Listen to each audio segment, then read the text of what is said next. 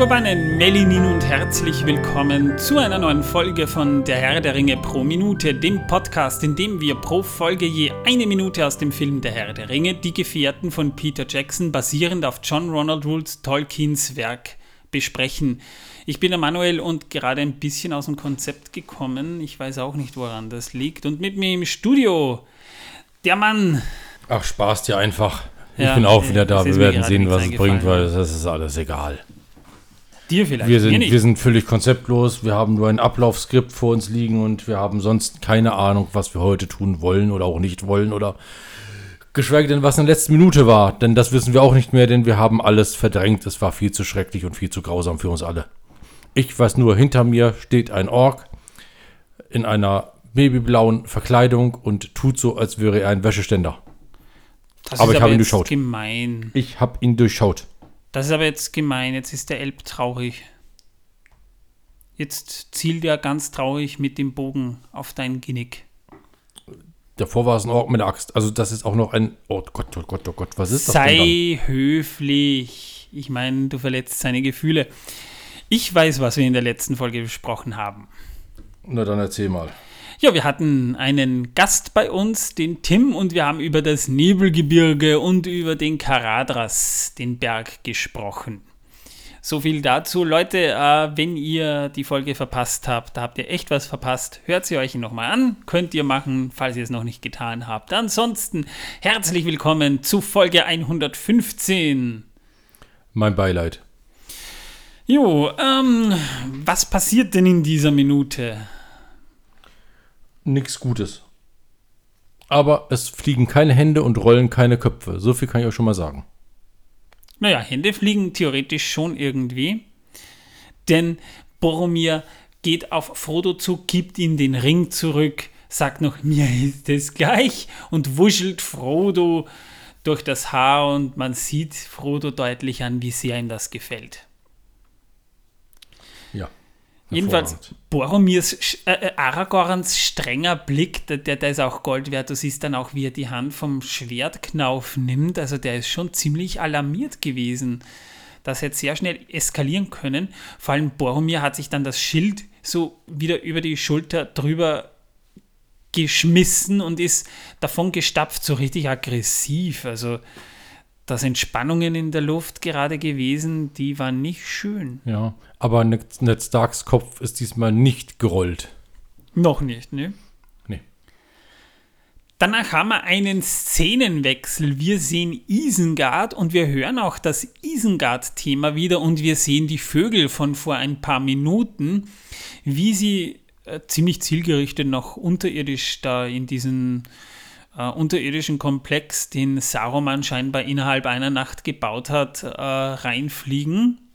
Und äh, wie bei einer Achterbahnfahrt so ein bisschen fährt da die Kamera durch das unterirdische Gewölbe Isengards, wo man Orks beim Schuften sieht und verschiedene Plattformen, verschiedene Ebenen. Das geht ganz schön tief runter. Also das haben sie, das haben sie innerhalb einer Nacht gebaut. Ja, das äh, ging aber nur deswegen, weil sie ein paar Trolle genommen haben, die dort schuften mussten und die haben halt ein paar Mal gekloppt mit ihren äh, großen Keulen und dann ging das und die Trolle wurden dann leider beim Sonnenaufgang zu Stein, aber ich meine, ey, drei Steintrolle haben wir ja schon gesehen, 100 weitere sind ja kein Problem mehr.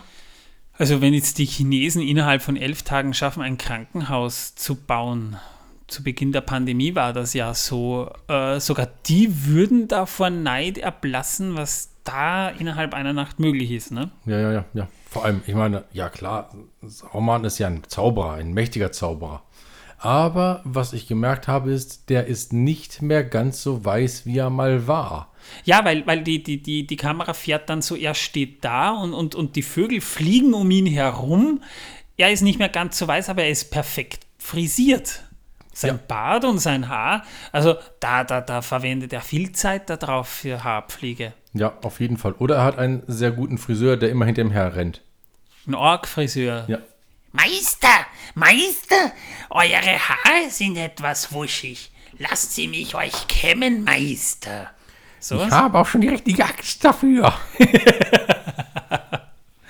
genau. Ja. Ja. Ähm, Jedenfalls irgendwie dürften die Vögel äh, oder, oder, oder Saruman dürfte die Vögel verstehen, denn er sagt, nun Gandalf, du versuchst sie über den Karadras zu führen. Und wenn das fehlschlägt, welchen Weg wählt ihr dann? Das ist irgendwie eine weirde, eine weirde Szene, finde ich irgendwie. Er versteht die Vögel, die dürften verstanden haben, sind die zu ihm herum. Der eine hat gesagt, Karadras, der andere, neun äh, Gefährten, Typen, die, da, da, das sind so, so, so ein paar Dudes da unten und die, die, die haben da am, sind am Berg gesessen, haben gekocht. Da waren so Hobbits dabei, die haben sich gekloppt mit so einem großen Typen.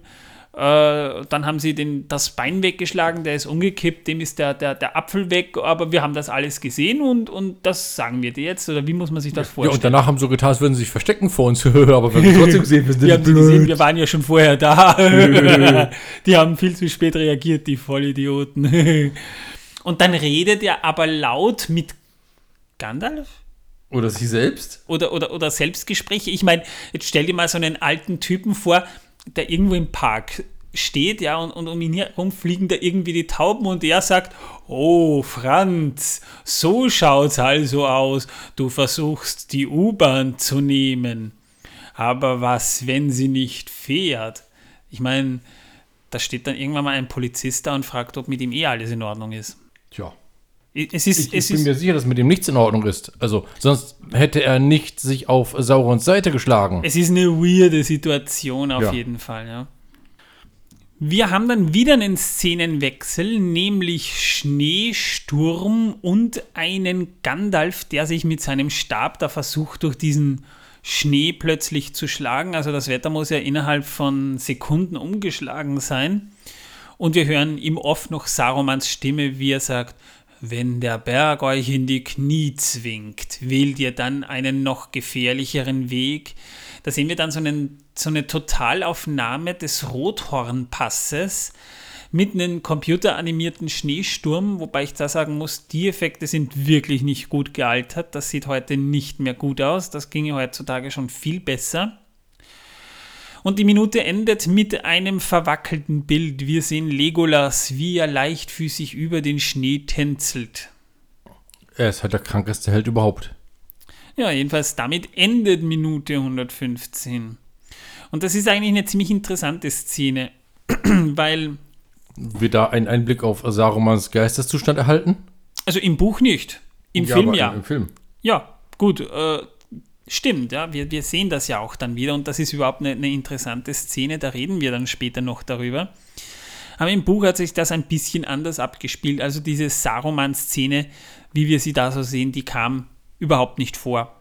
Überhaupt Saruman kam bis zum Ende des vierten Buchs, also des äh, viert, nein, warte, des dritten Buchs, ja, ähm, vom zweiten Band, das erste Buch sozusagen, ja, kam er ja gar nicht mehr vor.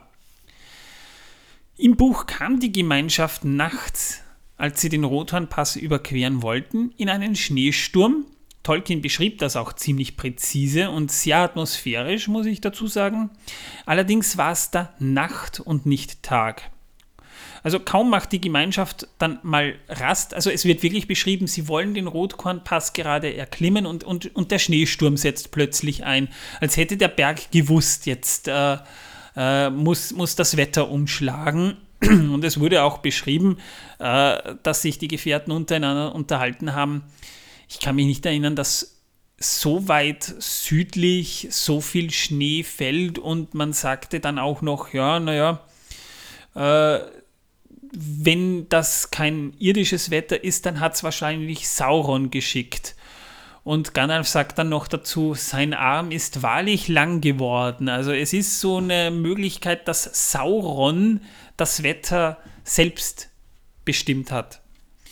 Und kaum macht die Gemeinschaft Rast, hört der Schneesturm auf. Das heißt, sie sind am Rothornpass, sie wollen sich ausruhen, weil sie einfach nicht weiter können, finden unter einem Felsvorsprung Ruhe. Ihr müsst euch das ja auch so vorstellen, wie im Film zu sehen. Links dieser, dieser, dieser steile äh, Bergrücken in Rot. Im Film ist er ja nicht rot, aber im Buch müsste das Gestein rot sein und rechts geht es ganz tief runter. Und da finden sie einen, einen, einen Unterschlupf und äh, kaum sind sie dort, hört der Schneesturm auf. Dann aber bricht die Gemeinschaft wieder auf und der Sturm setzt wieder ein. Eben als wüsste der Berg genau Bescheid und äh, ändert mit totalem Bewusstsein das Wetter.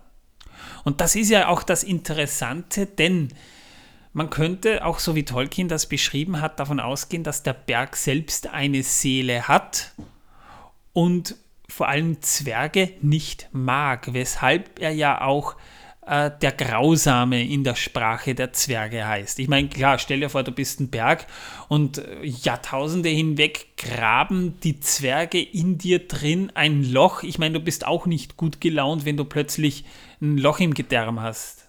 Nee, aber dann hatten wir wieder die Karte von äh, Mittelerde. Da ist ein Loch.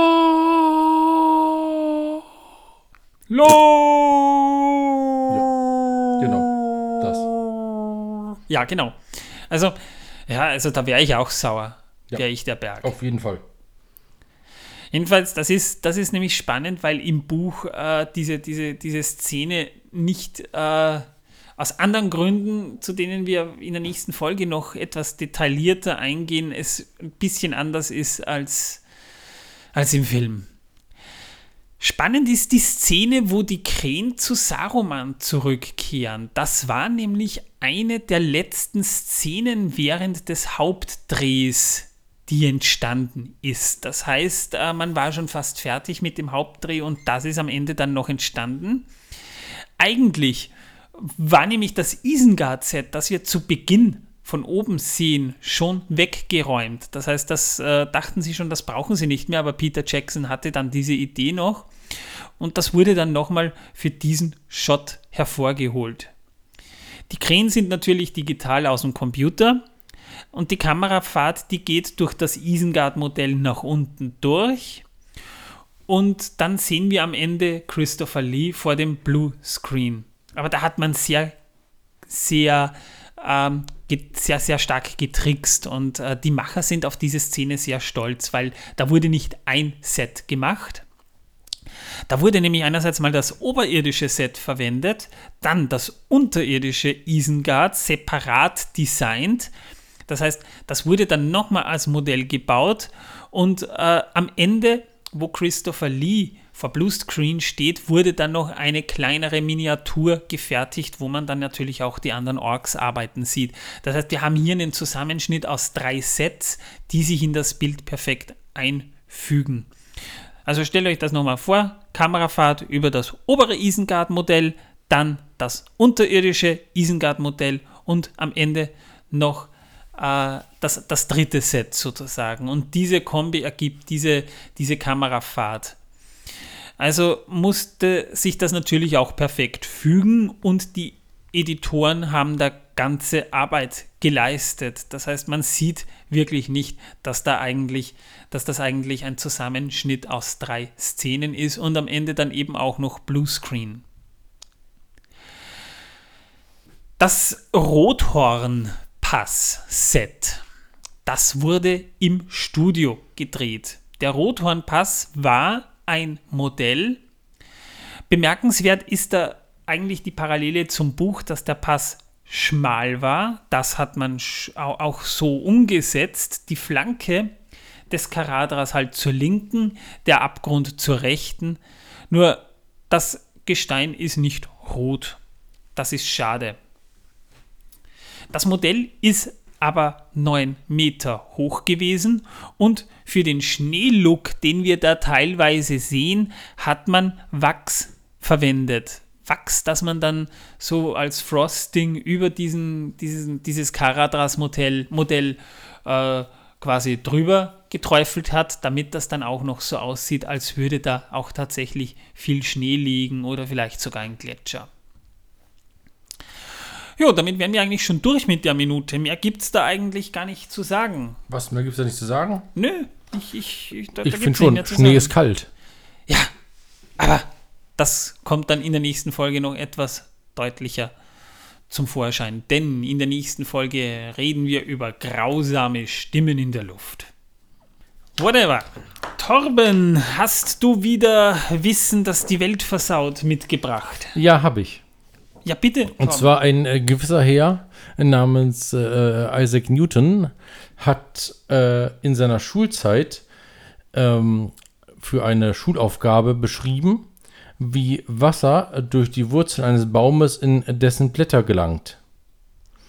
Und dies wurde erst 225 Jahre später wissenschaftlich belegt. Das heißt, er, hat, er hatte schon eine Ahnung, aber das konnte man erst später beweisen. Man hätte schon vorher beweisen können, wenn es den Leuten wichtig gewesen wäre, es zu beweisen. Aber erst dort ist man auf diese Sache aufmerksam geworden und hat gesagt, hey, müssen wir mal testen. Man hat es getestet und zwar hat man das gemacht, indem man Wasser mit Farbstoff verwendet hat und es dem Baum gegeben hat. Und man merkte, die Blätter verfärben sich dann. Spannend. Ja. Na, Isaac New- Newton hat ja auch ziemlich viele Sachen. Also Isaac Newton war ja einer der, der, der prägendsten und, und, und größten Genies aller Zeiten. Das ist, glaube ich, unbestreitbar. Er hat erkannt, wie die Gravitation funktioniert. Er hat sie noch nicht so beschreiben können wie später Albert Einstein, aber er hatte schon ein bisschen Ahnung davon, dass die Himmelsmechanik sehr, sehr stark damit zu tun hat, mit der, mit der Anziehungskraft der Körper. Er konnte ja auch schon berechnen, wie schnell eine Kanonenkugel sich bewegen müsste, damit sie die Erdumlaufbahn verlässt. Und er hat sogar schon versucht, äh, eine, zum Teil auch ziemlich erfolgreich, äh, wie zum Beispiel, warum Regenbögen entstehen und, und wie sie beschaffen sind. Ja, und äh, erst vor kurzem hat irgendein Wissenschaftler aus Spaß berechnet, wie schnell eine Wattekugel sein müsste, damit sie einen Menschen zum Bluten bringt. Und tatsächlich wird eine Wattekugel einen Menschen niemals zum Bluten bringen können, denn durch die Luftreibung würde sie vorher verglühen, bevor sie die Geschwindigkeit aufgebaut hat. Ehrlich? Ja, ehrlich. Spannend. Ja. Naja, aber sie, sie müsste zumindest so schnell schon sein können, dass du einen blauen Fleck davon trägst. Das glaube ich schon. Ja, aber dass man blutet, diese Geschwindigkeit kann sie nicht erreichen, weil sie dann wegen der Luftreibung eben vorher verglühen würde. Weil es geht ja nicht um einen Watteball, sondern um ein Wattekügelchen. Ja, aber, aber, aber bist du sicher, dass diese kurze Distanz dazu ausreicht, dass, dass der dann schon Feuer fängt? Ja. Gut, also theoretisch auch eine effektive Waffe, weil Brandwunden sind auch nicht lustig. Naja, wenn du nur Asche abbekommst, ist es egal. Kommt darauf an, aus welcher Geschwindigkeit. Ich meine, wenn da jemand hinter dir steht und dir quasi mit einer Pistole eine Wattekugel in den, in den Kopf jagen will, kriegst du zumindest Kopfschmerzen. Das, die, die Entfernung reicht nicht aus, um die Geschwindigkeit zu haben. Okay. Spannend. Also, er hat das, wie gesagt, mit diesen normalen Wattekügelchen, die man halt in der Schule so hat, getestet. Die man sich zusammenrollt aus so einem Watte-Ding, ne? Dann zusammenrollt mit dem Finger ewig, also nicht gepresst, sondern wirklich nur mit dem Finger gerollt und damit hat er es getestet und das berechnet. Ja, aber, aber, aber ich, ich muss dazu eins sagen, das wäre theoretisch ja okay, kann man, kann man theoretisch hernehmen, aber was ist im Vakuum? Es geht ja nicht darum, dass im Vakuum ist. Er hat das für die Erde berechnet. Naja, So wie derjenige, der damals gesagt hat, ich äh, werde dich so lange mit Wattekügelchen bewerfen, bis du blutest. Und der hat gedacht gehabt, dann macht das doch so, er beschießt die Leute mit Wattekügelchen, bis sie bluten, also berechnet das einfach nur natürlich, versteht sich? Und er hat herausgefunden, dass es nicht möglich ist, weil die Wattekügelchen, bis sie diese Geschwindigkeit hat, verglüht. Also diese kleine Wattekugel. Große Wattekugeln sind natürlich wieder was ganz anderes. Wenn sie maschinell gepresst werden oder sonst irgendwas, wieder was ganz anderes. Es geht wirklich nur rein darum, was er berechnet hat. Naja, naja, ja, ja halt gut, okay, rollst. okay, okay, okay, aber, aber das hängt auch wieder vom Material ein bisschen ab, glaub, oder meine ich, weil... Äh, Watte. Naja, Watt, woraus besteht Watte? Wie gesagt, die Wattekügelchen, die du in der Schule gerollt hast, das hast du ja früher immer gemacht und hast damit auf Leute geschnipst. Diese Wattekügelchen meinte er. Und diese Interessant wäre es er aber im, im, im, Vakuum wäre es trotzdem mal interessant, das Vielleicht herauszufinden. hat er irgendwann mal Zeit, das zu berechnen. Wenn ich wüsste, wie der gute Mann heißt, würde ich ihn mal Also, anschreiben. also wenn der Typ, ja, ernsthaft jetzt, wenn der Typ Wattekügelchen, also wenn der das berechnet mit der Luftreibung, wobei äh, da ist er ziemlich faul, denn dann hätte er das auch gleich mit berechnet. Er muss ja irgendwann mal herausfinden, was für eine Geschwindigkeit notwendig ist, dass die Luftreibung Wattekügelchen zum Brennen bringt. Also für mich klingt das nicht sehr seriös. Das müsste man, das müsste man im Labor testen. Aber Sag nur ich jetzt, weil, äh, wie Wie gesagt, gesagt, er hat halt die Theorie dazu aufgestellt und der Rest ist ja egal.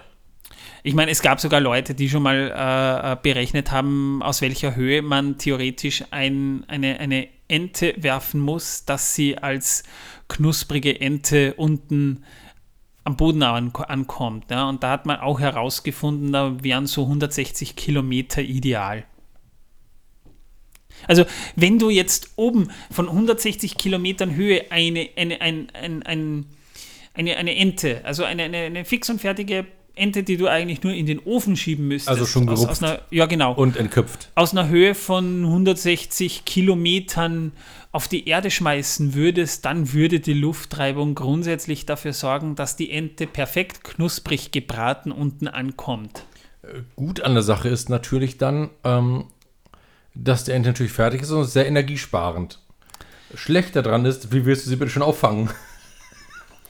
Liebe Leute, wir haben wieder zu viel Scheiße geredet, ich weiß. Ja, aber ich möchte noch eine Anekdote aus äh, Wien und den netten Menschen von Wien bringen.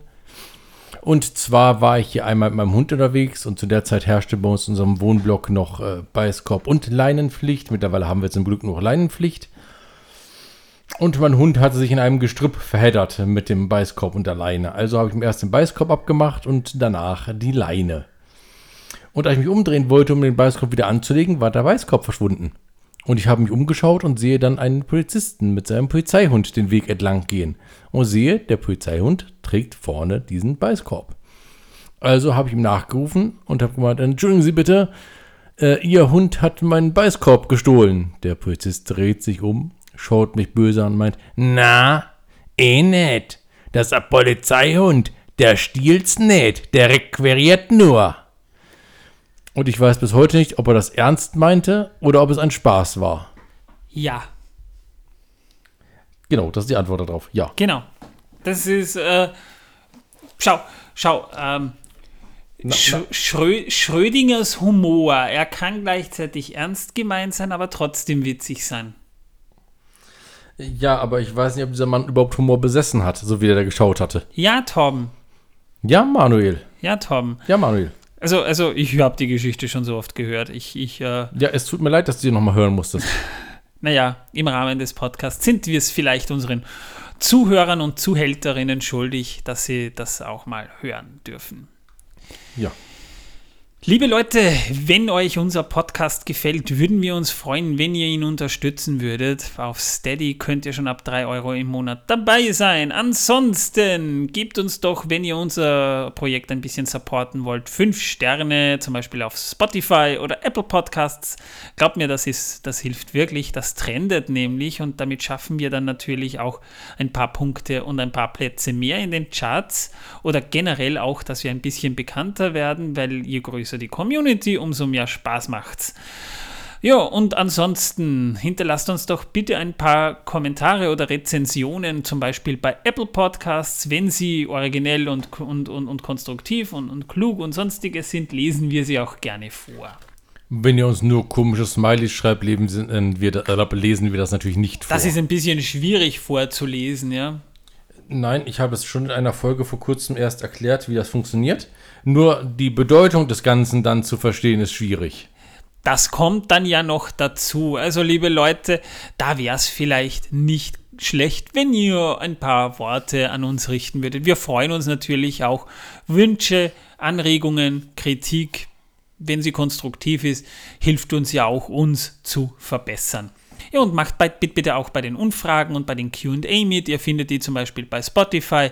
Wir wollen ja wissen, ob wir in den nächsten Wochen aktuelle Reviews zu Game of Thrones, House of the Dragon und The Rings of Power oder die Ringe der Macht auf Deutsch dann von uns hören wollt, denn dann werden wir die Folgen noch tagaktuell für euch besprechen. Äh, Ja, genau, das werden wir vielleicht tun. Ansonsten werden wir sie tagaktuell auf jeden Fall schauen und äh, für euch besprechen, wenn ihr es nicht wollt. Genau. Das habt ihr dann davon. So ist es. In diesem Sinne, danke fürs Zuhören, liebe Leute. Ich hoffe, ihr hattet Spaß. Bis zum nächsten Mal. Ciao. Macht's gut, haltet die Ohren steif und tschüss.